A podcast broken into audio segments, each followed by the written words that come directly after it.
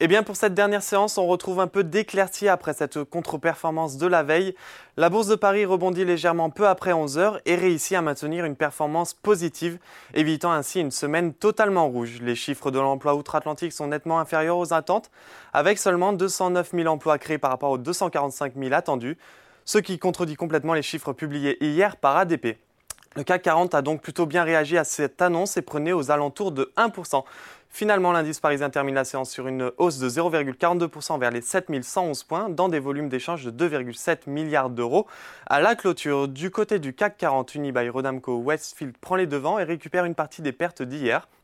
Le titre grimpe de 4,58%.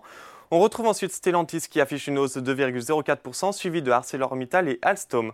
A l'inverse, Orange cède 1,41%, L'Oréal lâche quelques points, tout comme Sanofi et Téléperformance.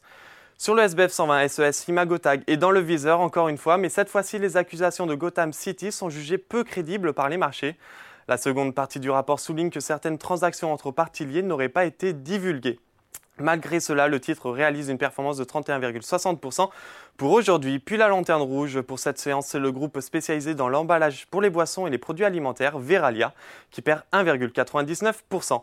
Enfin, en ce qui concerne les marchés américains, la clôture parisienne Wall Street évolue en ordre dispersé avec une baisse de 0,13% pour le Dow Jones et une hausse de 0,29% pour le Nasdaq. Voilà, c'est tout pour ce soir. Je vous informe également que le débrief bourse fait une pause jusqu'au 28 août.